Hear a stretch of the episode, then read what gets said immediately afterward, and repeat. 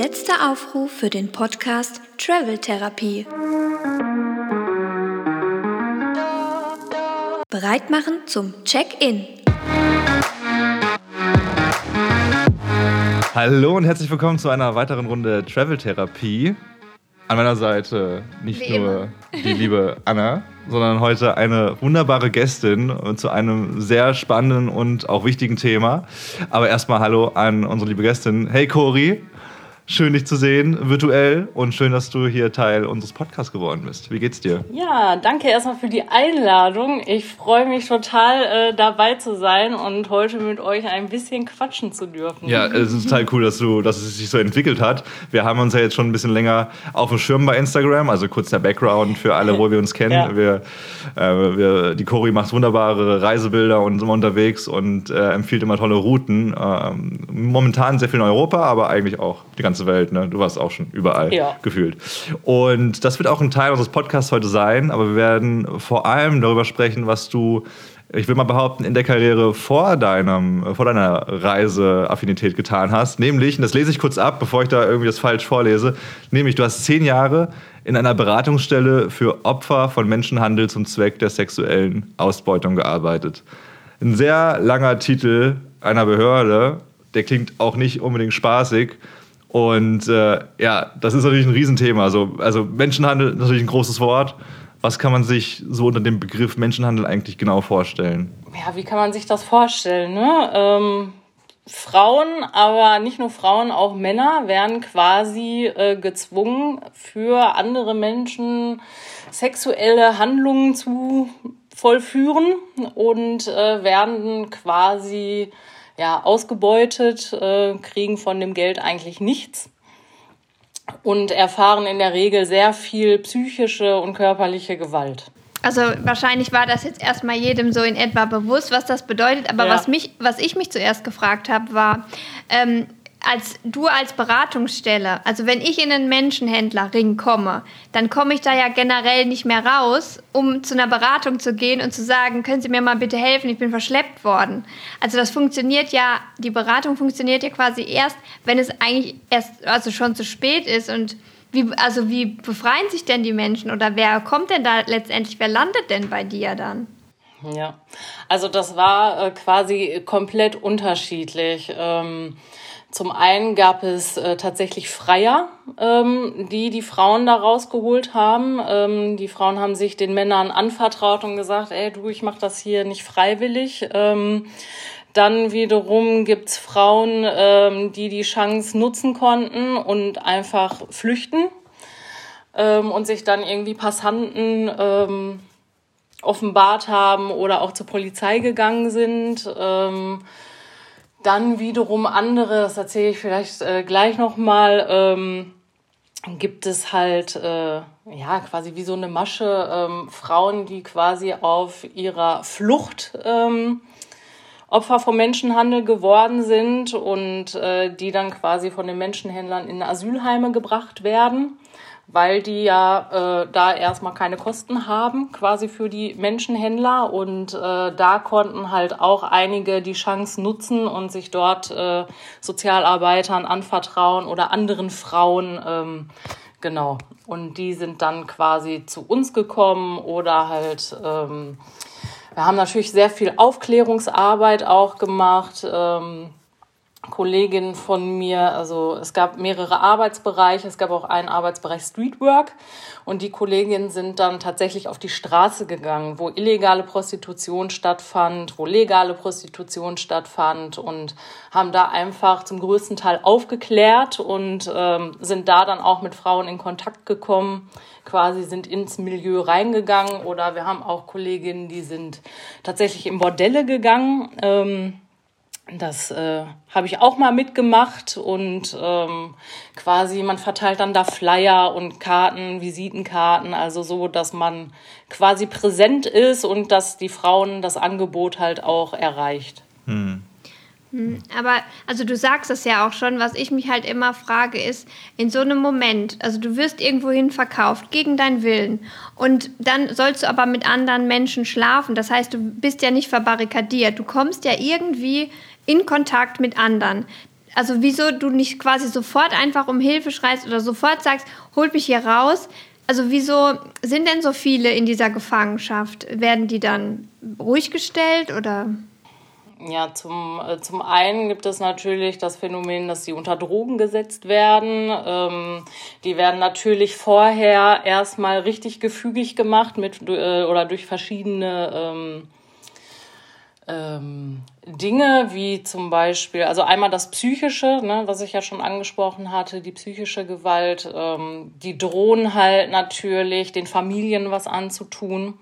Ne, ähm, vielleicht muss ich dann noch mal ein bisschen äh, weiter ausholen. Viele sind ja quasi erst in diese Falle gelockt worden aufgrund von ärmlichen Verhältnissen und denen dann quasi ein Job angeboten wurde. Ne, ein guter Job in Europa und die haben dann natürlich die Chance gesehen, oh, ich kann meine ganze Familie dann damit ernähren und ähm, genau, wurden dann unter falschen Versprechungen quasi nach Europa gelockt und für die ist es dann natürlich, ähm, je nachdem, aus welchem Land die Frauen dann auch kommen, natürlich auch eine gewisse Scham der Familie zu sagen, okay, ich muss diese Arbeit machen oder ähm, ne, ich bin in eine Falle geraten oder ähm, ich kann euch jetzt doch kein Geld geben. Ähm, wie gesagt, dann äh, die meisten Frauen wurden vorab schon vergewaltigt und ähm, ja geschlagen. Also da ist, glaube ich, sehr, sehr viel Angst mit im Spiel, dass die Frauen sich dann nicht wehren. Viele haben auch Kinder, dann wird natürlich damit gedroht irgendwie, dass man die Kinder entführt, den Kindern was antut, die Kinder verkauft. Also das sind so die Beweggründe, warum die Frauen nicht direkt äh, schreien, Hallo, Hilfe das ist eigentlich ausschließlich harter Tobak hier. Ich glaube, dem wir auch noch tiefer einsteigen werden. Deswegen vielleicht auch die Triggerwarnung am Anfang so, wer dafür nicht ganz bereit ist oder gerade vielleicht äh, ja, emotional nicht ganz darauf eingestellt ist, dass man da vielleicht nochmal kurz überlegen sollte, ob man weiterhört. Ähm, das wusstest du wahrscheinlich aber auch, bevor du diesen Job angefangen hast, oder Cory? So, in meinem sehr sensiblen Kopf, so, also ich glaube, sensibel sind alle Anwesenden, also empathisch musst du, glaube ich, schon sehr sein, um diesen Job auszuüben. Aber ich würde mir das null zutrauen, ganz ehrlich, weil ich mir so denke, das sind ja keine, das ist ja kein Job, den du ab 18 Uhr, ab 17 Uhr ablegst, stelle ich mir so jedenfalls so vor. Und das sind ja Geschichten, die dir im Kopf bleiben. Wieso hast du dich damals dafür entschieden, diesen Beruf einschlagen zu wollen? Ja, das war. Äh ja, eigentlich wollte ich das gar nicht so aktiv machen. Ähm, das hat sich eher so ergeben. Ich ähm, habe damals nach dem Abitur eine Ausbildung zur Krankenpflegerin angefangen. Das fand ich aber irgendwie doof und langweilig und habe das nach einem halben Jahr abgebrochen und dann wusste ich erstmal nicht, ach, was, was soll ich jetzt machen? Äh, war so ein bisschen planlos in meinem Leben. Ähm, und habe eine Doku gesehen ähm, vom Straßenstrich in Tschechien und habe da gesehen, dass da Sozialarbeiter auf die Straße gegangen sind und äh, Kondome verteilt haben. Und dann dachte ich mir so, oh, das ist total super interessant. Und dann direkt mal Google ange angeschmissen und äh, geguckt, was gibt es denn so berat für Beratungsstellen in der Nähe und habe mich dann für ein Praktikum beworben, tatsächlich für ein halbes Jahr und äh, wurde dann auch genommen. Und eigentlich wollte ich immer in dem Bereich Streetwork, bin dann aber im Bereich Menschenhandel gelandet und ähm, quasi wurde dann auch so ein bisschen ins kalte Wasser geschubst. Also ich hatte gar keine Ahnung, äh, was mich da wirklich erwartet. Und äh, also ich war am, damals Anfang 20 aber ich muss sagen, der Job, der hat mir so viel Spaß gemacht, dass ich dann gesagt habe, ich studiere das. Und dann habe ich halt während meines ganzen Studiums da noch gearbeitet und dann äh, danach auch noch in Vollzeit. Wie sind denn da die Voraussetzungen? Also wenn jetzt irgendwelche interessierten äh, Menschen zuhören, so was, was muss man mindestens mitbringen? Wie sah das Bewerbungsgespräch aus? Wurdest du da auch gefragt, wie emotional standfest du bist? Sind das dann überhaupt die Themen am Anfang oder sagen die, wir arbeiten dich ein, das wird schon? Ja. Also man, ähm, also ich glaube, wenn man sich für den sozialen Bereich entscheidet, muss man auf jeden Fall, egal in welchem Bereich, so ein, äh, so ein gewisses Maß an Empathie mitbringen. Und ähm, ich meine, man lernt es ja auch im Studium, wie man sich abgrenzen kann. Also ich glaube, das ist auch so ein bisschen Typsache. Ähm, Im Vorstellungsgespräch, ich meine, ich habe ja auch viele geführt, habe ähm, Studenten eingestellt, eingearbeitet, Praktikanten betreut. Ähm, und da kam halt schon immer auch die Frage, also das und das wirst du hier hören, du wirst täglich mit den und den Themen konfrontiert werden, kannst du dir das überhaupt vorstellen? Das ist natürlich immer so eine Frage, die kann man gar nicht wirklich beantworten. Ich glaube, man muss dann da äh, wirklich mal eine gewisse Zeit das miterlebt haben, ähm, um dann für sich herauszufinden, kann ich das oder kann ich das nicht? Also wir hatten natürlich auch Praktikantinnen, die gesagt haben, ich kann das dann nicht. Die haben dann aufgehört, ähm, was auch vollkommen okay ist. Ähm, aber die meisten, muss ich sagen, sind tatsächlich geblieben. Du hast ja eben auch gesagt, es hat dir sehr viel Spaß gemacht, in Anführungszeichen. Ähm, bedeutet das jetzt oder kann ich daraus schließen, dass du halt einfach eine sehr hohe Erfolgsquote, wenn man das so nennen darf, äh, hattest, äh, wo du einfach sehr vielen Menschen helfen konntest? Oder ist das dann doch manchmal wo man so vergeblich äh, versucht zu helfen, kann ich mir auch vorstellen, dass äh, manche Leute das vielleicht nicht annehmen wollen oder sich dann doch wieder da reinziehen lassen in diesen Sumpf oder also ich kenne das ja nur aus Filmen, aber ne, manchmal ist das ja auch schwierig. Die, die Menschen sind ja dann so äh, psychisch auch unter Druck gesetzt, ähm, dass es da auch ja manchmal schwierig ist, die Hilfe anzunehmen. Ja, also generell ist es so, die Frauen oder auch äh, tatsächlich hatten wir auch mal Männer gehabt, ähm, die bei uns gelandet sind, ähm, schon aktiv die Hilfe gesucht haben. Ähm, es gab wirklich ganz, ganz wenige, die ähm, wieder zurückgegangen sind. Mhm. Also es kommt vor, ähm, aber es war wirklich ganz, ganz wenige. Und ich glaube, mich zu erinnern, in meinem letzten Jahr hatte ich, also nur alleine ich, wir waren äh, mehrere Hauptamtliche und die Hauptamtlichen führen halt quasi die Erstgespräche mit den Frauen, um herauszufinden, okay, sind sie jetzt wirklich Opfer vom Menschenhandel oder nicht? Mhm. Ähm, allein nur ich habe in dem Jahr über 300 Erstgespräche geführt. Boah. Also ja, eigentlich fast jeden also, Tag eins. Ja. ja, oder zwei. Also das war ähm, schon ziemlich krass, ja. Boah. Und was, ähm, was sind das, was haben die Leute so für einen Background? Kommen die meistens aus dem Ausland oder ist das auch irgendwie in, in Deutschland äh, intern? Oder wo, also wo kommen die Menschen denn überhaupt her? Aus welcher Region der Welt? Ja, also man kann sagen, wir hatten auch einige äh, deutsche Mädels, ähm, die sind dann meistens ähm, Opfer dieser Loverboy-Methode geworden. Ähm, aber da welche, welche Methode ist das? Also, also bin ich ganz für mit der ähm, Loverboy-Methode. Okay, ja. ich muss gerade sagen, eigentlich Kevin mein Loverboy. ne, das sind halt ähm, ja junge Mädchen, meistens auch in der Pubertät oder ähm, auch nicht mehr in der Pubertät, äh, die dann quasi von äh, Männern umschwärmt werden, ne, dass dann die große Liebe ist und ähm, die sind dann wirklich total verknallt in denjenigen und äh, da ist dann die ersten Wochen, Monate auch alles total toll und gut und die rosa-rote Brille ähm, ist auf und irgendwann schlägt das dann halt um und ähm, dann ist quasi dieser Loverboy quasi der Zuhälter und äh, lässt die Mädels dann für sich anschaffen. Die sind aber dann so verknallt in denen, ähm, dass mhm. die das halt dann quasi für den machen. Kann man sich gar nicht vorstellen. Aber gibt es da eine bestimmte Kategorie von, von, von Frauen, von Mädchen, die da so reinspielen? Weil das ist ja schon krass, dass man sich in jemanden verliebt und dann sich aber auch prostituieren lässt von dem. Das ist ja schon ein heftiger Schritt. Also, dass, dass, ja. dass es ganz viele Frauen gibt, die sich schlagen lassen von ihren Männern und sowas, das ist ja nochmal ein Level vorher, finde ich, aber dass man dann wirklich auch anschafft für diesen Menschen und mit anderen Menschen und Frauen verkehrt, das ist schon. Hm.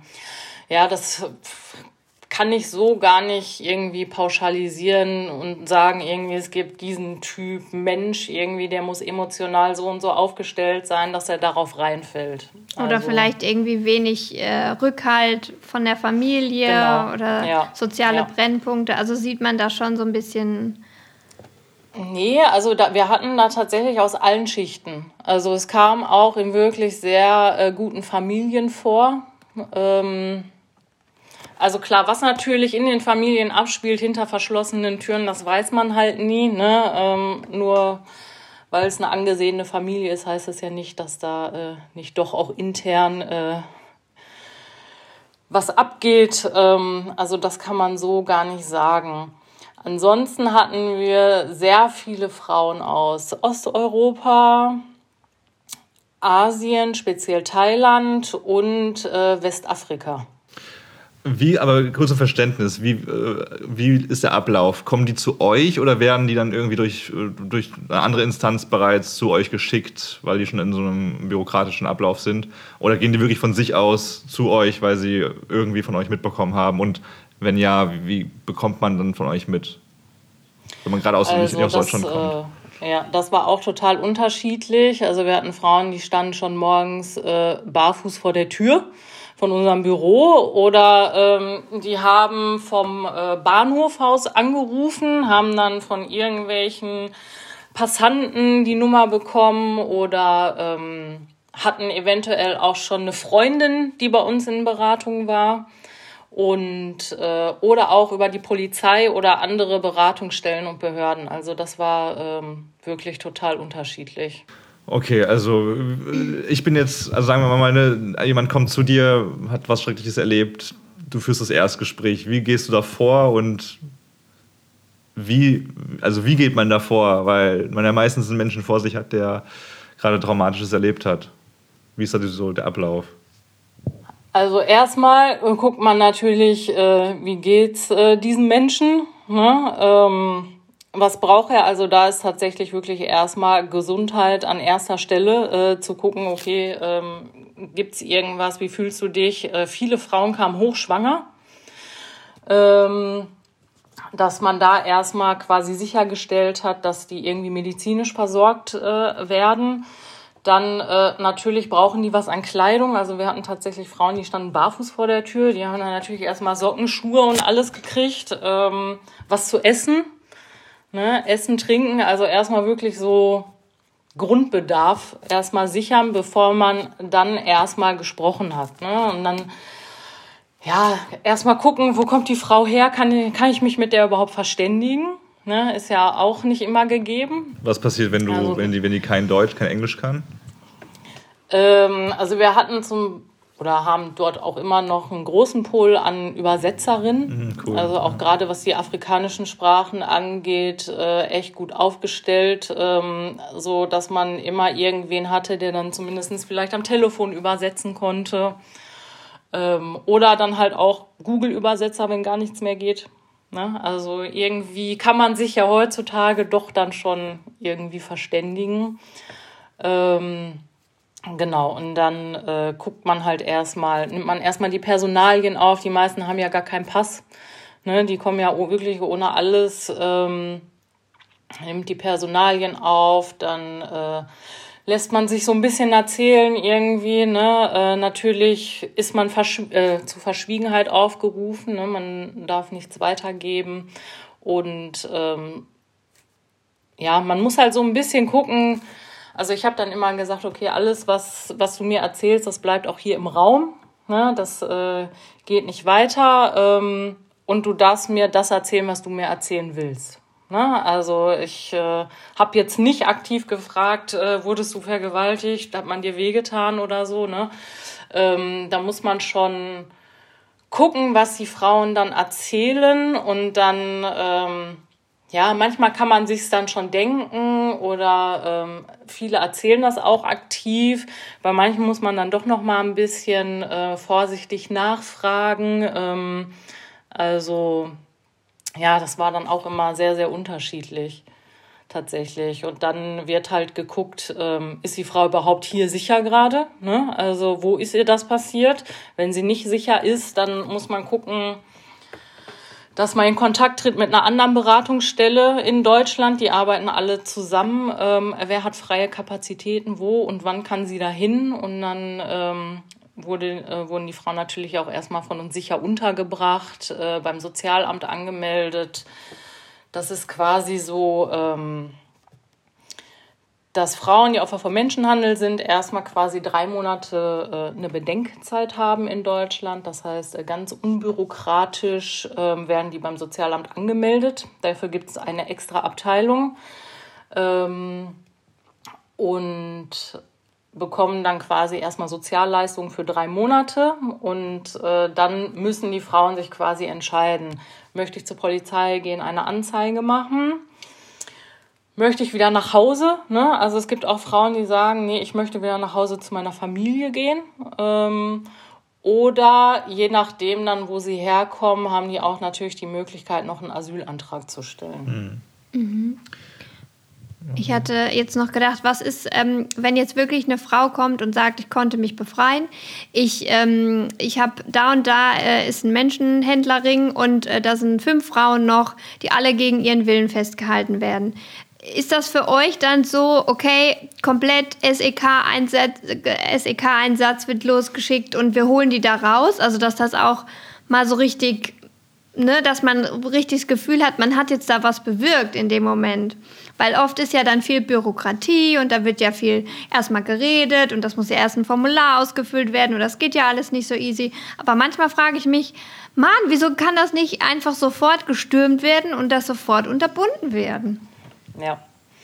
Nee, also da äh, habe ich dann quasi keine Handlungs, ähm, also bin ich handlungsbefähigt. Ich kann jetzt nicht die Polizei anrufen und sagen, hier, pass auf, die Frau hat mir gerade erzählt, da und da äh, sind noch mehr Frauen und ähm, also die muss das dann wirklich schon aktiv wollen und der Polizei mitteilen. Hm. Das ist doch aber krass, oder? Aber, aber jetzt ja. mal also. das Beispiel, sie erzählt hier in der Straße, Beispiel Straße 12, äh, bin ich geflohen, da sind noch zwölf andere Frauen. Ich will aber nicht, dass du es weitererzählst, liebe Cori. Dann darfst du wirklich nichts sagen und dann musst du mit diesem, ja. aber mit dem Gedanken auch leben, dass du eigentlich weißt, dass das da stattfindet. Ja. Ist da das Gesetz deiner Meinung nach irgendwie fehlerhaft oder sollte das so sein, damit man einer Person wirklich komplette, das komplette Vertrauen geben kann? Ja, ich finde es halt schwierig. Ne? Einerseits, ähm, wie gesagt, ist man halt äh, verschwiegen mhm. ne? und äh, darf halt nichts sagen. Andererseits, ähm, ja, will jetzt auch nichts Falsches sagen. Alles gut. ich meine, manche Frauen sagen ja auch bloß, ähm, ich möchte nicht zur Polizei, weil sie natürlich Angst ja. haben, weil die ihr ja, ja indoktriert ja. haben, wenn du zur Polizei gehst, mhm. dann bringen mhm. wir halt deine Familie um und deswegen mhm. trauen die sich ja dann oftmals den Schritt nicht zu mhm. machen. Aber wenn das halt jemand anderes für sie übernehmen würde, dann wäre das vielleicht wieder ein anderes Thema. Mhm. Und deswegen frage ich mich da halt manchmal, warum ähm, man da so bürokratisch vorgehen vorgeht, obwohl das eigentlich eine ganz menschliche Sache ist, die eigentlich glasklar ist. Ja. Ich meine, es kann natürlich auch sein, ich bin ja jetzt auch schon ein paar Jahre aus dem äh, Job raus, dass sich da mittlerweile schon was geändert hat. Ähm, das weiß ich nicht. Da müsste ich mal nachhören bei den Kolleginnen, zu denen ich noch Kontakt habe. Wie war denn dein erster Einsatz? Kannst du dich noch daran erinnern, welcher Fall deiner, dein erster war? War das direkt einer, der dich vor den Socken gehauen hat, weil du dachtest, oh krass, okay, harter Tobak? Oder war das, also gibt es da überhaupt leichte Fälle? Wahrscheinlich nicht, ne? Also was heißt, also leichte Fälle in dem Sinne, dass man da emotional besser mitarbeiten kann? Boah, meinen ersten Fall. Oder einen deiner also, ersten. Ja, ich äh, erinnere mich sehr an meine allererste Klientin, die ich äh, hatte, quasi. Ähm, ich muss jetzt nur mal kurz nachdenken. Also es war jetzt nicht so, dass ich gesagt habe, okay, das ähm, hat mich jetzt emotional so mitgenommen. Also ich mhm. weiß nicht, vielleicht bin ich da auch ein, äh, habe ich da vielleicht eine sehr starke Persönlichkeit, ähm, hört sich doof an, aber für uns war das ja, oder für mich war das äh, Alltag. Alltag ja. ne? Also ich habe das jeden Tag gehört. Das war so, also nicht mehr schockierend für mich. Hm. Aber gab es ähm, Entschuldigung. Ja, es gab auf jeden Fall schockierende Fälle, die mich äh, tatsächlich, ähm, also ich glaube zwei oder drei Fälle in den ganzen Jahren, die äh, ich auch mit nach Hause genommen habe, vom Kopf her. Tatsächlich. Waren das auch die Fälle, die dann gesagt, äh, dafür gesorgt haben, dass du nach zehn Jahren den Job wechseln wolltest oder den erstmal an den Nagel hängen wolltest? Äh, nee, nee. Also das hatte tatsächlich äh, komplett andere Gründe. Da ging es eher äh, für mich persönlich um das Arbeitspensum. Ähm, so ein bisschen von den internen Strukturen. Also es war sehr, sehr viel zu tun und ähm, ich habe gesagt, nee, ich möchte dann auch nur noch eine halbe Stelle machen. Ähm, genau. Und auch mal was Neues. Ne? Also das war ja wirklich so der soziale Bereich, der einzige, den ich bis dato kannte und ähm, genau, wollte dann auch einfach nochmal was Neues ausprobieren. Hm. Diese zwei, drei Fälle, die du gerade meintest, kommen die an das ran, was man so in Filmen sieht? Also ich weiß nicht, ob du zum Beispiel den Film mit Liam Neeson kennst.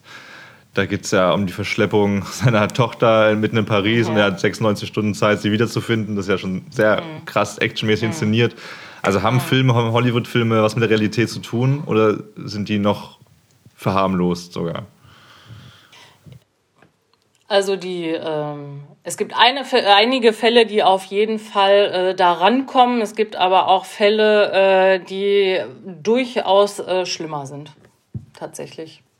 Ja.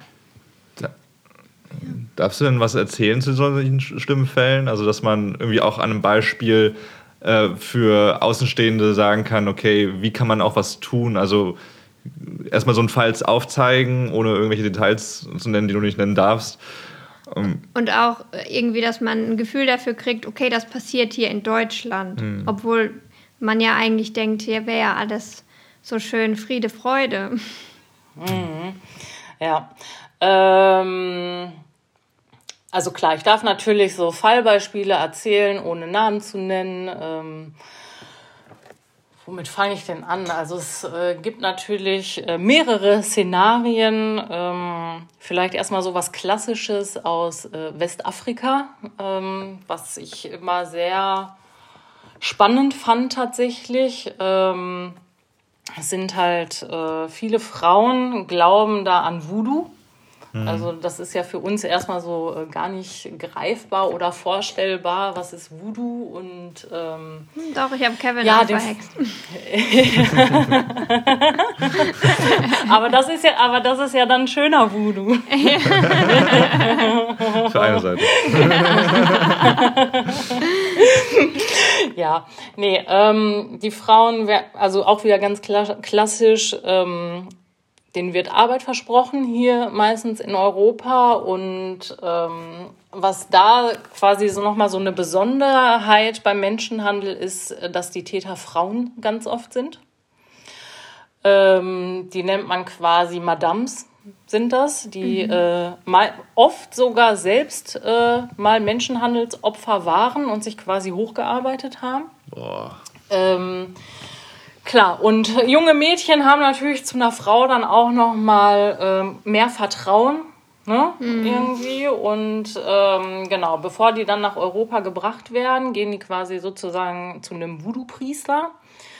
Und äh, dort wird dann quasi so eine Zeremonie abgehalten. Das heißt, es wird so ein ähm, Body Package ähm, zurechtgemacht. Das heißt, den Frauen werden Fingernägel entnommen, Schamhaare, normale Haare, Menstruationsblut. Das wird alles quasi in ein so ein Paket gepackt, in ihr Body Package und dann müssen die quasi in dieser Zeremonie halt äh, schwören, dass die immer gehorchen werden, dass die nie zur Polizei gehen, dass die äh, niemanden davon erzählen ähm, ne, und immer genau das tun, was die sagen. Und ähm, das benutzen die Madams dann oder halt auch Männer, die ähm, Menschenhandel in Afrika betreiben, um die Frauen nochmal zusätzlich unter Druck zu setzen. Ne, heißt, ähm, also die Frauen glauben dann an diesen Juju-Schwur und äh, wenn die dann halt nicht gehorchen, dann äh, wird der böse Zauber die Familie ermorden, ne? auch wieder oder die Kinder entführen, halt solche Sachen. Hm. Krass. Das ja. ist sehr dramatisch, ja.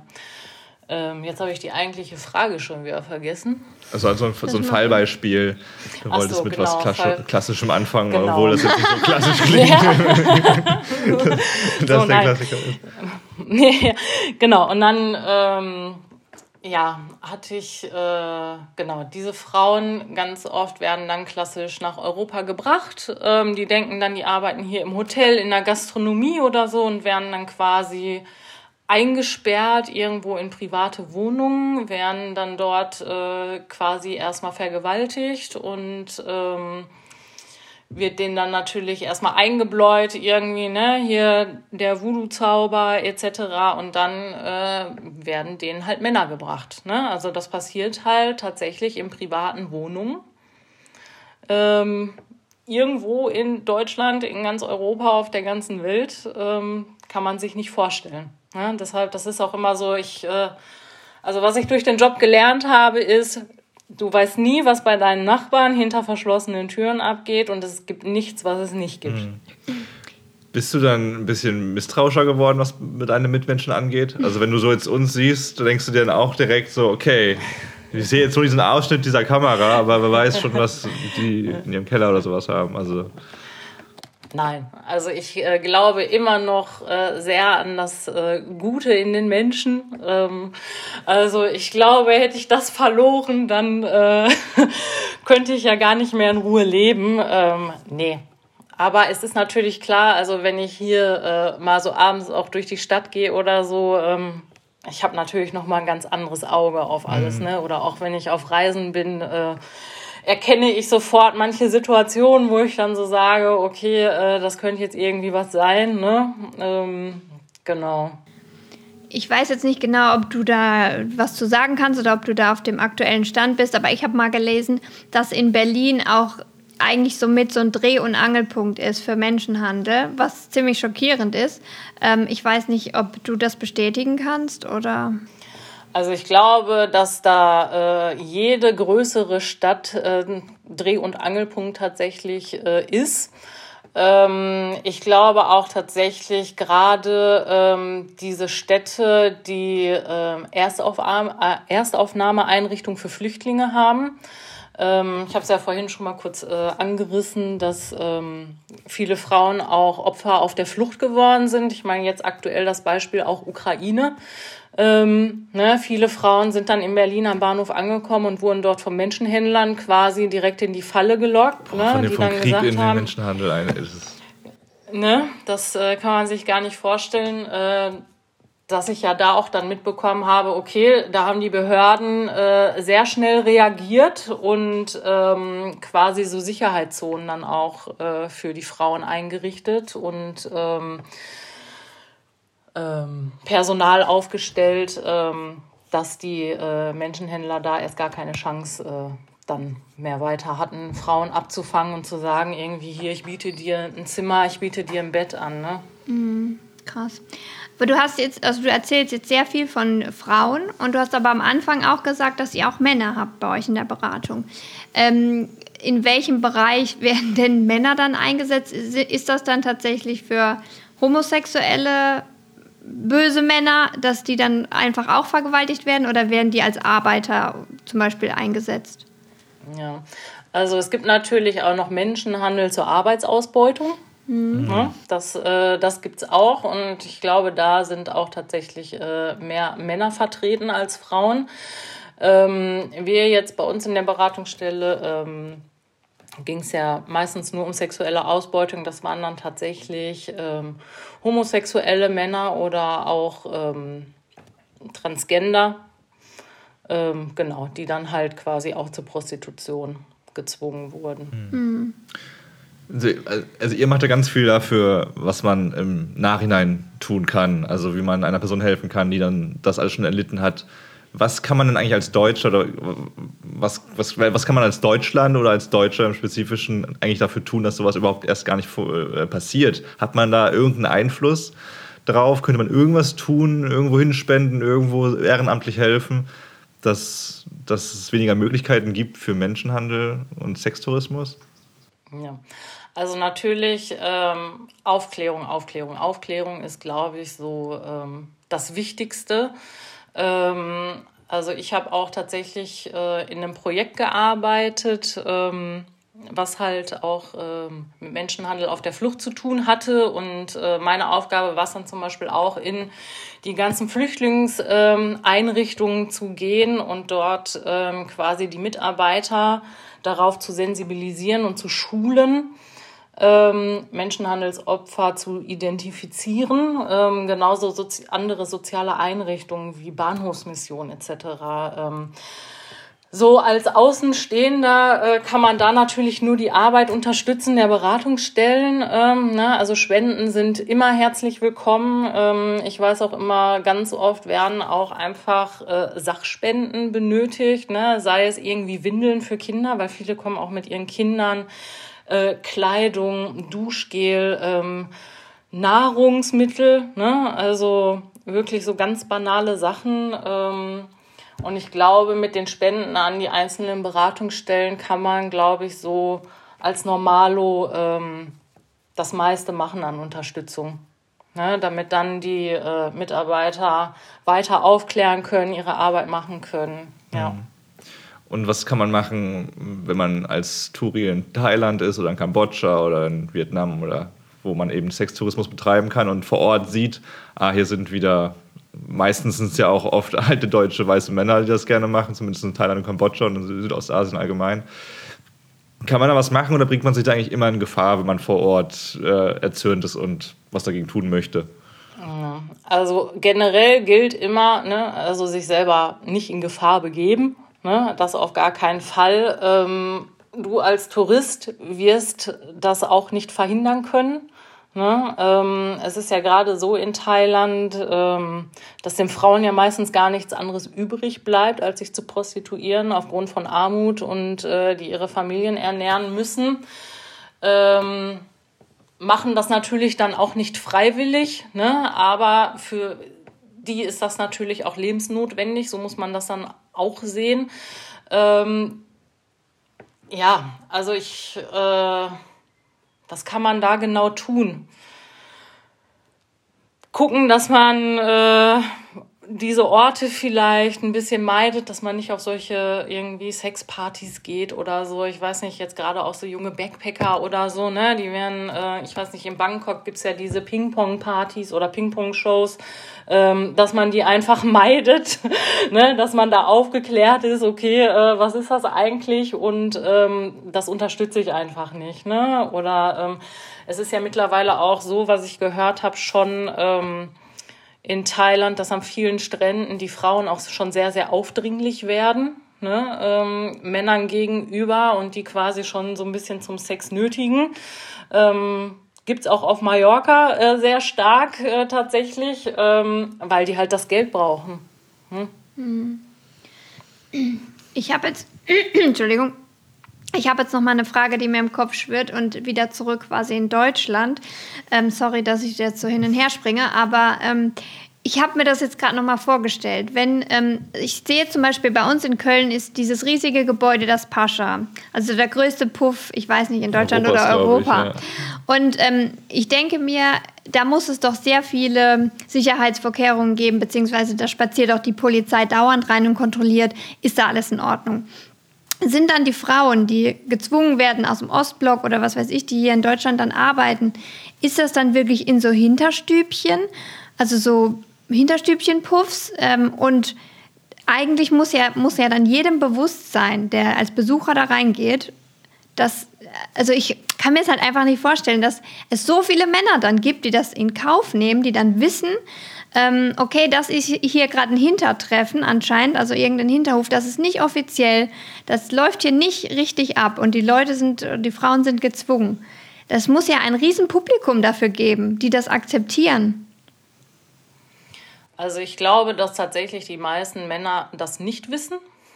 Ne? Ähm, dass, äh, wirklich, ne, dass wirklich ein großer Teil der Frauen äh, das nicht freiwillig macht. Ne? Ich meine, das ist ja auch immer so so ein Abwägen, äh, was heißt Freiwilligkeit eigentlich? Ne? Also Frauen, die finanziell äh, ihren Körper verkaufen müssen, weil sie gar keine andere Wahl haben, machen das ja auch nicht wirklich freiwillig. Ne? Ähm, Nein, das findet nicht nur in Hinterstübchen statt. Ähm, tatsächlich äh, sind die mittlerweile, äh, gibt es das, also das sind wirklich so kriminelle Strukturen, das kann man sich wirklich gar nicht vorstellen. Ne? Das ist äh, wie im Krimi.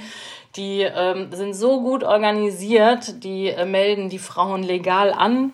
Ne? Mhm. Irgendwie, äh, die beschaffen den äh, legale Papiere oder äh, fälschen Papiere und äh, so, dass sie dann auch ganz normal in den Bordellen etc. arbeiten können.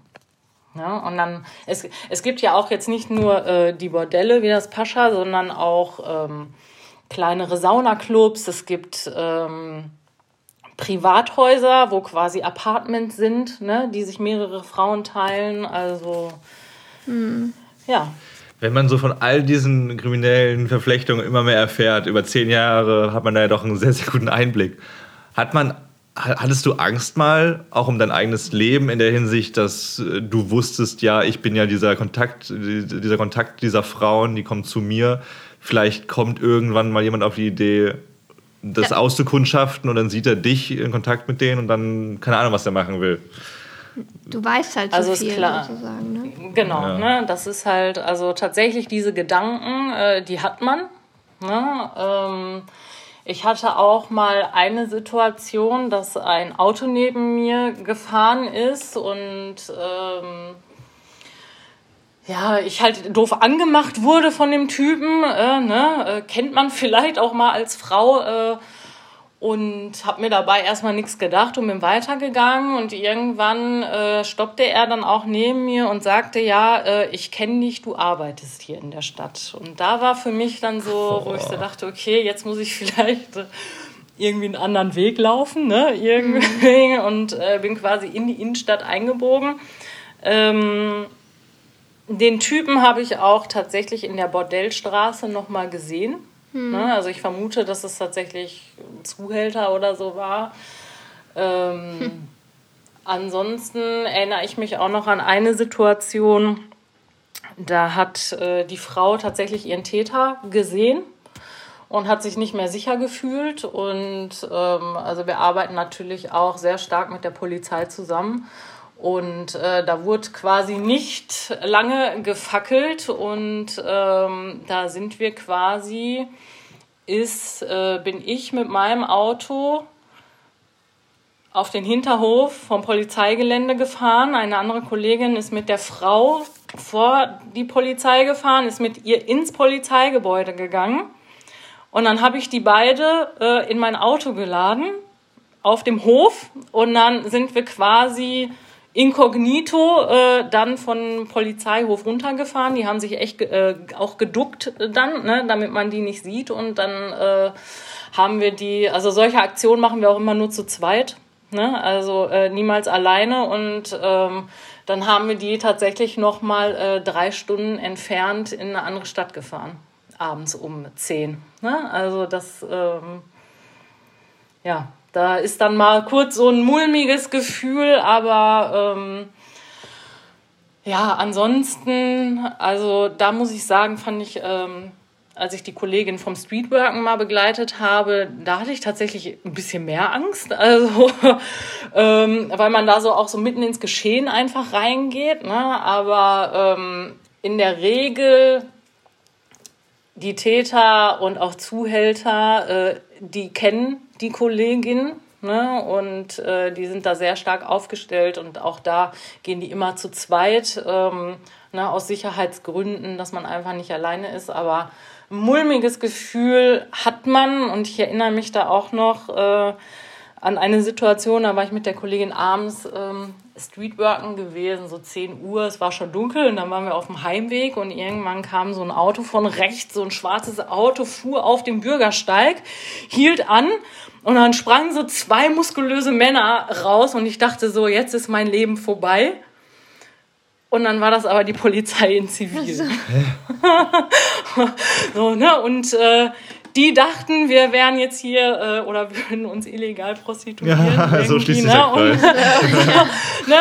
und ähm, äh, oh, hatten dann gefragt, irgendwie, was macht ihr hier? Und dann ich noch so, ja, wir arbeiten. Oh. Und dann er so, oh Gott, was arbeitet ihr denn? Aber wir hatten natürlich auch einen Dienstausweis, ne? Und dann äh, dann war alles klar, aber das war wirklich so ein Schreckmoment, wo ich so dachte, ey, jetzt, was machst du dann? Ne? Da ja. machst du nichts, auch wenn du zu zweit bist. Also aber, aber, das ist eine klassische Situation, wo du erstmal genau das Schlimmste vermutest, so, okay, keine Ahnung, zwei, ja. wo immer die auch herkommen, ja. die verschleppen uns jetzt. Denkt man, also das ist jetzt so ein Beispiel, kannst du bestätigen, dass man da gar nichts denkt oder denkt man da ein Gedanken aller, ich hätte mich von meinem Mann verabschieden sollen oder ist, wie, was passiert da im Kopf eigentlich? Boah, nee, also im ersten Moment, also soweit ich mich noch erinnere, war wirklich so, jetzt ist mein Leben vorbei. Boah. Jetzt werde ich wirklich verschleppt irgendwie so und dann war so Leere.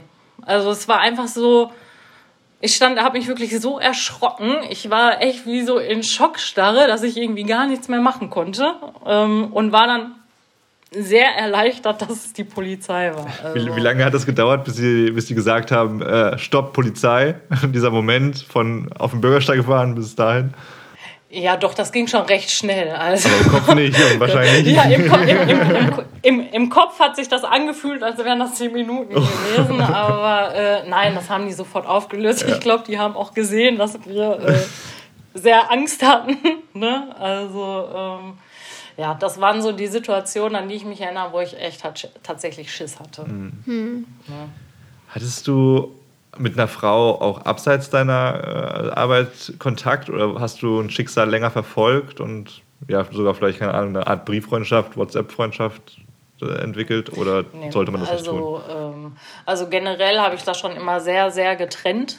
Ne? Ähm, habe auch zu keiner Frau außerhalb Kontakt gehabt oder danach noch Kontakt, aber es ist tatsächlich so, es ist jetzt nicht so, die Frau kommt und äh, die bleibt dann drei Monate oder ein halbes Jahr. Also ich habe äh, zum Beispiel meine erste Klientin äh, drei Jahre betreut. Krass, hm. okay, drei Jahre. Das ja. ist ja wirklich, aber du, du lernst also, diese Menschen ja immer besser kennen. Genau.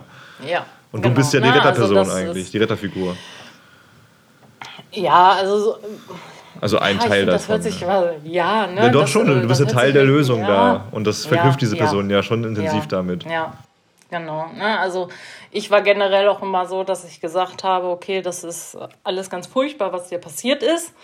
Ne? Und ähm, hat da auch mein vollstes Mitgefühl. Ähm, aber ich habe mich dann auch immer so gesehen und gesagt, du bist jetzt hier, du bist in Sicherheit und wir gucken jetzt gemeinsam, ähm, dass wir nach vorne schauen und gucken, wie es dir jetzt besser gehen kann. Ne? Und das ist ja wirklich, du hast mit den Frauen wirklich alles durchlebt, ne? Also wirklich von, wie die bei dir angekommen sind. Ähm, ich war bei Geburten dabei, also ähm, ne, quasi noch so als Hilfshebamme. Echt jetzt? Ähm, ja.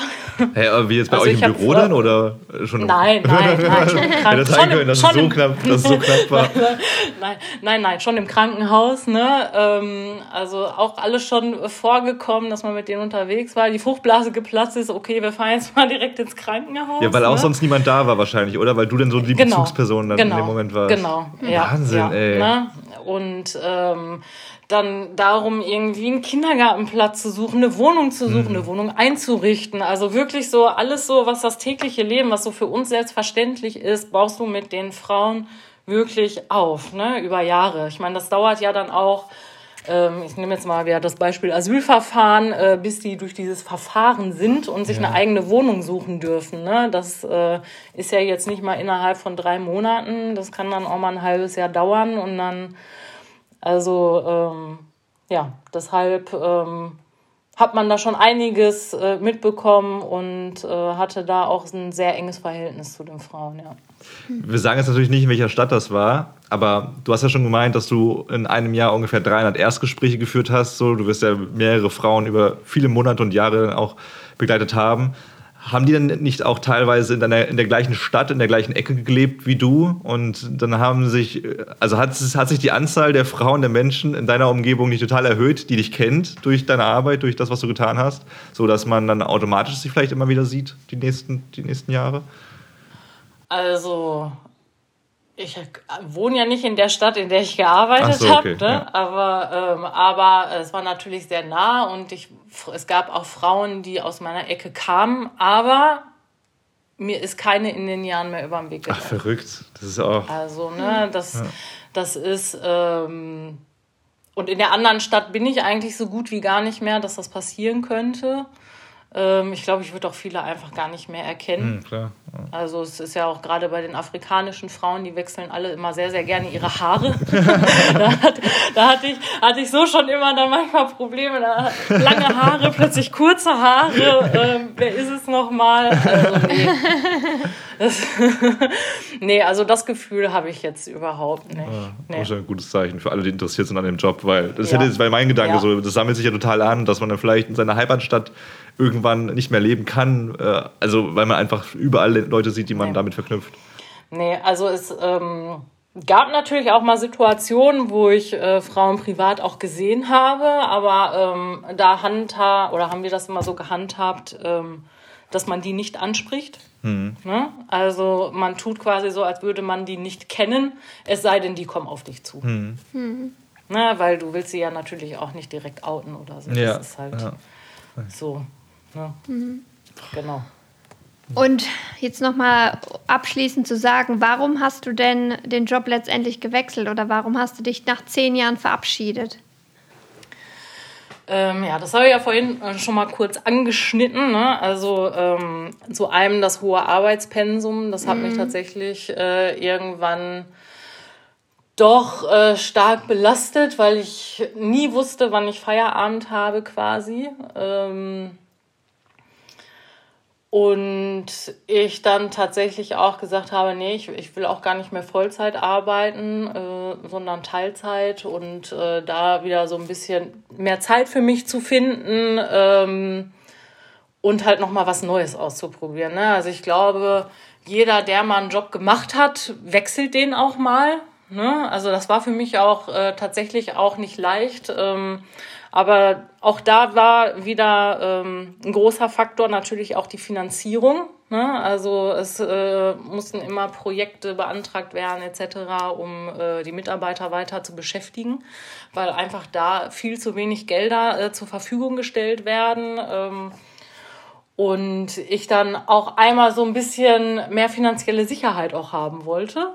Ne? Und genau, und dann hat sich das halt quasi für mich so ergeben, dass ich einen anderen coolen Job gefunden habe, halbe Stelle, unbefristeter Vertrag. Ja, mache ich jetzt auch nicht mehr. aber Nächstes Gut, Kapitel. Ja. ne? Genau. Bevor Das wir so. gleich aber, sagen- ich, aber ich, äh, ja, ich wollte noch kurz sagen, ich denke aber sehr, sehr oft an äh, den Job tatsächlich zurück. Ähm, und auch gerade, wo das jetzt nochmal mit den Frauen in der Ukraine war und so, dann äh, dachte ich so, boah, ja, ähm, ne, das war auch eigentlich so der Job, weswegen ich Sozialarbeiterin geworden bin. Ne? Hast du da direkt deine alten Kolleginnen angerufen und gefragt, wie die Lage ist? Und da, also du meintest ja vorhin, dass du in Kontakt bist. Sind das so Punkte, wo du dann auch fragst, wie es gerade ist und wie die, wie die Lage aussieht? Ähm, nee, das habe ich jetzt da in dem äh, Fall nicht gemacht. Ähm, also klar, ich, zwischendurch frage ich dann die eine oder andere mal, und wie, wie läuft's, ne? Irgendwie ist noch viel los oder so, aber meistens konzentriere ich mich dann mit denen auch auf irgendwas Privates. Äh, Das ist das Traurige wahrscheinlich auch, dass es ja immer viel los ist. Ne? Irgendwie, ich glaube, Ja. daran Ja. wird es Ja. Gott sei, äh, äh, leider Gottes äh, nicht mangeln in dieser Welt. Bevor wir jetzt gleich sagen, was du jetzt alles Schönes machst und wo man das sehen kann, was du alles so machst, äh, muss ich nochmal einhaken bei diesen zwei, drei Geschichten, die du vorhin erwähnt hattest, die dich auch mit nach Hause begleitet haben. Kannst du vielleicht eine Geschichte davon nehmen und ein bisschen was dazu erzählen? Also, dass man ein Bild dafür bekommt, was, was ihr eigentlich leistet in diesem Job und mit was Ja. man da zu Ja. tun hat. Also äh, eine Geschichte ähm, war tatsächlich auch aus Afrika. Ähm, da wurde quasi die Familie von Boko Haram, ähm, von dieser Terrororganisation, überfallen. Ähm, da wurden die Eltern äh, erschossen, ähm, der Bruder vergewaltigt und danach erschossen und äh, die Frau verschleppt. Und äh, die wurde dann ähm, quasi in eine Art äh, Container verfrachtet, ähm, wo auch ganz viele tote Frauen drin waren, blutverschmierte Wände und all sowas. Ähm, ja, also das war so eine, äh, da will ich jetzt gar nicht weiter ins Detail gehen. Ne? Ähm, das ist halt so, das war was, was mich äh, sehr beschäftigt hat tatsächlich. Also so, was so viel so mit mit wirklich viel Brutalität und Ermordung zu tun hat. Ähm, und ähm, vielleicht noch eine andere Sache, ähm, da habe ich eine Frau betreut, ähm, die, also die war schon quasi in Sicherheit bei uns ähm, und die hat ein Kind bekommen, was bei der Geburt gestorben ist. Und das war ähm, also für mich auf jeden Fall sehr, sehr krass, ähm, weil das war so eine Aufgabe, wo ich dachte, die möchte ich in meinem Leben nicht machen. Und das war halt eine Beerdigung für ein Kind zu organisieren. Ne? Das war halt so, ähm, ja, das waren so quasi so die beiden schlimmsten Sachen, die ich so in den zehn Jahren äh, für mich persönlich erlebt habe, die mich doch sehr äh, beschäftigt haben. Aber dank der lieben Kollegin, äh, die fangen einen ja dann auch sehr auf, man spricht sehr viel und man hat natürlich auch professionelle Supervision, die man sich dann nehmen kann. Ähm, also da wird dann auch natürlich sehr, sehr viel für die mentale Gesundheit der Mitarbeiterinnen gemacht. Kannst du dir vorstellen oder hast du eine Antwort auf diese Frage für dich mal gefunden, warum es so viel Hass und solche Sachen in der, in der Welt gibt? Wenn ich das wüsste, ne, dann hätte ich die Lösung für Frieden. Ja, vielleicht gibt es eine Antwort drauf, aber ist es, die, ist es die Gier am Ende des Tages? Dass, also wieso, wieso verkaufen Menschen andere Menschen, Macht. wenn nicht nur für Macht und Geld? Ja. Also ich glaube tatsächlich, Geld ist äh, wirklich ein großer, großer, großer Punkt. Es ist dann halt ja, eine Ware. Ja der Mensch ist ja die, eine Ware in dem Moment. Genau. Wie wenn du dir halt genau. halt Milch kaufst. Da zahlst du halt auch Geld ja. dafür. Und ich, ich glaube halt auch, wenn in vielen Ländern äh, die finanzielle oder wirtschaftliche Situation tatsächlich besser wäre für, für die Leute vor Ort, ähm, dass die dann gar nicht mehr das Bedürfnis haben, irgendwie nach Europa zu gehen für einen mhm. besseren Job und ähm, es gibt auch mittlerweile Kampagnen, sehr viele, die halt auch in den äh, Orten in Afrika und so in Schulen halt auch speziell ähm, die Mädels aufklären, ne, damit die halt also äh, nicht in die Fänge geraten. Sehr viel Präventionsarbeit wird da auch gerade geleistet, mhm. ja. Würdest du sagen, dass Deutschland äh, alles Menschenmögliche tut für solche Fälle, beziehungsweise um dieses System einzudämmen? Oder äh, hast du in den zehn Jahren irgendwie Punkte gesehen, wo Verbesserungsbedarf herrscht und wo sich bis heute nicht viel getan hat? Also ich glaube schon, äh, dass viel gemacht wird. Ich glaube aber auch schon, dass man immer noch was verbessern kann.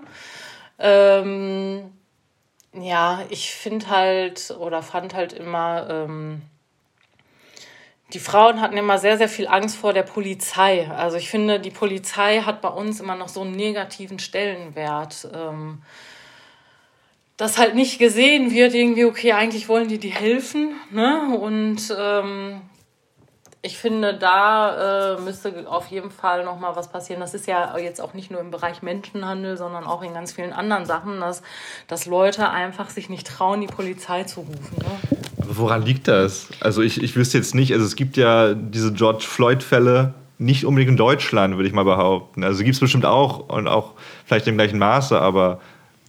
Also ich kann mir jetzt gerade in dem Moment natürlich vorstellen, dass die werden, die Frauen werden ja bearbeitet und die kriegen ja eingetrichtert, geh nicht zur Polizei. Im Zuge dessen werden die denen ja wahrscheinlich auch verkaufen, dass ja. die Polizei böse ist, weil die sind ja nicht genau. aufgeklärt und ja. deswegen werden die, äh, ne, das ist ja das beste Mittel, um die Angst zu schüren, da nicht hinzugehen, weil die sagen, die sind vielleicht korrupt, die gehören zu uns, die buchten dich ein und schicken dich mhm. direkt wieder zurück. Aber es ist eine generelle Aussage von Cory, was ja auch schon stimmt. Also ich würde jetzt auch nicht sagen, dass ich, wenn ich Polizei sehe, mich sofort so, aha, sympathische Leute. Es ist ja immer so, okay, mache ich gerade alles richtig? Und das sollte eigentlich nicht sein, wenn man darüber nachdenkt. Sollte die Polizei ja. immer diese Instanz sein, dass wenn du irgendwo läufst und die siehst, ach geil, ich fühle mich sicher und toll, dass ihr hier seid. Beim Autofahren immer, ja. ja. Wenn man denkt, bin ich angeschnallt, habe ich den Blinker ja, das gesetzt? Ist schon, schon interessant.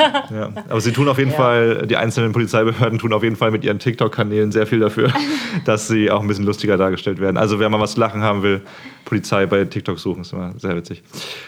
Ja, crazy. Ich glaube, also die größten Fragen haben wir soweit. Hattest du noch was offen? Ich äh, bin baff und finde es einfach richtig gut, dass es Menschen wie dich gibt, die sowas machen. Einfach, wenn ich mir vorstelle, diesen Job auszuüben, das ich, ich weiß nicht, der Mensch muss das ja auch verarbeiten können. Das ist ja auch eine große Stärke, sowas verarbeiten zu können und das so über lange, lange Jahre ausüben zu, zu dürfen und zu, zu können. Das ist schon echt, ja, viel, vielen lieben Dank da für deine Arbeit und für deine Kolleginnen, dass es sowas auch gibt. Also, ne, das ist, du musst ja vorstellen, diese Menschen sind da am Boden ihres Lebens und, und sehen dann da so den, den Hoffnungsschimmer in euch, der dann ja auch oft, wie du schon meintest, die Erfolgsquote ist ziemlich hoch, der dann ja auch äh, eintritt, was echt mhm. Wahnsinn ist. So, jetzt momentan bist du aber nicht mehr in der Beratungsstelle, sondern äh, man kann dich vor allem äh, bei deinen Einsätzen bei Instagram sehen. Du bist für vielerlei Marken und Unternehmungen unterwegs. Unter äh, Cory, also C-O-R-I unterstrich Explore, kann man sie bei Instagram finden. Alle Infos zu ihr natürlich auch in den Show Notes bei uns äh, in den Folgeninfos. Und äh, ja, da, da werden wir uns hoffentlich noch ganz oft über den Weg laufen und auch über ganz viele andere Dinge noch quatschen, die nicht unbedingt Sextourismus und Menschenhandel ja. innehaben. Aber es war ein richtig starker Einblick. Äh, ich glaube, wenn wir noch mal tiefer recherchieren, könnten wir sogar noch mal ein paar Fragen vorbereiten für eine zweite Folge irgendwann. Das Thema, wie du schon meintest, braucht einfach mehr Aufmerksamkeit, dass man sich, ja. ob ja. zu Hause oder im Urlaub, äh, einfach mal Gedanken macht, so okay, was passiert eigentlich hier alles und ja, ein bisschen mehr Bewusstsein dafür schaffen, ist schon einfach wichtig. Ja, und wir sind ja quasi Traveler, wir haben ja was mit Tourismus am Hut und äh, mal jetzt nicht nur die Seite des netten Tourismus, sondern auch mal ja. Sextourismus zu beleuchten, äh, finde ich, gehört absolut dazu und ähm, ist aber eine Seite, die man ja auch gerne ja, unter den Tisch kehrt, beziehungsweise über die man ja gar nicht so nachdenkt. Ähm, mhm. Wie du auch schon meintest, ne, in Thailand, du gehst da vielleicht zur Ping-Pong-Show und lachst mhm. dir da einen ab, ja. alles easy, sweezy und äh, machst dir eigentlich gar keinen Kopf drüber, ähm, was da vielleicht dahinter steckt und das Menschenleben ist, was du ja. eigentlich gerade als Belustigung nimmst. Ja, und das mhm. ist schon ähm, jetzt nochmal eine starke äh, Aussage für mich auch selbst. Mhm. Erstmal. Ja. Um, du hast gerade schon erwähnt, wir sind ja auch ein Reisepodcast. Liebe Cori, wo geht es, was ist dein, was ist dein Highlight dieses Jahr, reisetechnisch? Wo geht's hin für dich noch? Also mein größtes Highlight hatte ich ja schon mit Kirgistan dieses ja, Jahr. Krass, ja. Aber äh, ich bin natürlich auch weiterhin noch unterwegs. Für mich geht es jetzt noch nach Österreich, Liechtenstein, Schweiz. Dann bin ich kurz drei Tage zu Hause, fahre direkt weiter nach Frankreich äh, in die Normandie und im August bin ich auch noch mal ein paar Wochen in Skandinavien unterwegs. Crazy. Hast du einen Reiselifehack, den du, den du dir über die letzten Jahre so angeeignet hast, den du nicht mehr missen möchtest, den du anderen mit ans Herz legen kannst? Hm. Also ob es irgendein Gadget ist, was du dabei hast oder irgendwie, wie man mit Hotelrezeptionisten spricht, damit man ein Upgrade bekommt. Nee, habe ich eigentlich nicht. Also mein äh, Reise-Lifehack ist eigentlich immer, dass ich Oropax dabei habe. also auf Reisen äh, wirklich, also zu Hause brauche ich es nicht. Auf Reisen schlafe ich immer mit Oropax und ich schlafe immer sehr, sehr gut und erholsam. sehr gut. Ich habe keine Oropax. Das ist nichts für dich, Kevin, weil Kevin ist der, der stört, der so lange schnarcht, dass man, dass andere die Oropax brauchen. Aber also ist dein Lifehack einfach keinen Freund oder keine Freundin zu haben, die schnarcht der schnarcht. Vielleicht ist das. Nee, ich brauche auch, noch, brauch auch noch gute, auf jeden Fall. Es gibt ja auch extra die, die ja. unter Wasser irgendwie halten ja. sollen. Das sollen ja die besten sein. die, die, die wirklich wirken. Unbezahlte Werbung für allgemein Oropax, die unter Wasser halten. Also, dass sie wasserdicht auch noch sein müssen, quasi, dass kein Wasser ja. eindringt. Und das wären dann die geräuschreduzierendsten äh, quasi. Ja. Hat mir meine Mutter mal gesagt, die auch mit einem Schnarcher zusammen war mal. Aber das ist eine andere Geschichte und schon Vergangenheit. Das ist ein Teil von einem anderen Podcast. Liebe Cori, äh, ein dickes Danke für deine Zeit und für dieses echt super coole Gespräch. Äh, schön, dass wir uns über den Weg gelaufen sind und noch oft über den Weg laufen ja. werden. Alle Infos wie, zu ihr, wie gesagt, in den Show Notes. Und dann würde ich mal behaupten, die letzten Worte haben die zwei Damen. Erstmal Anna und dann. Nee, erst äh, darf sich Cori verabschieden und dann sagt Anna die letzten Schlussworte. Mhm. Die letzten Schlussworte zum Podcast. Ja, herzlichen Dank nochmal für die Einladung. Ähm, wie gesagt, äh, kein leichtes Thema. Ähm, ich könnte wahrscheinlich noch ein paar Folgen füllen ähm, mit äh, weiteren Infos und Geschichten. Ähm, ja, und finde das total stark, dass ihr dieses Thema auch äh, mit in eurem Podcast aufgenommen habt, ne? weil das ist ja schon was, äh, Sextourismus will man vielleicht auch nicht hören und umso wichtiger, ähm, dass ihr dem Thema jetzt hier eine Bühne gegeben habt. Ja, danke schön. Ja, dem kann ich mich natürlich nur anschließen. Vielen Dank, dass du uns da ein bisschen aufgeklärt hast und dass wir da ähm, jetzt mit offeneren Augen äh, auch äh, zukünftig ab Oktober durch Südostasien ein bisschen laufen. Und ähm, ja, vielen Dank. Ich wünsche euch allen noch einen wundervollen Donnerstags, wie es ja bei uns heißt. und äh, ja, macht's gut, ihr Lieben. Ciao. Tschüssi.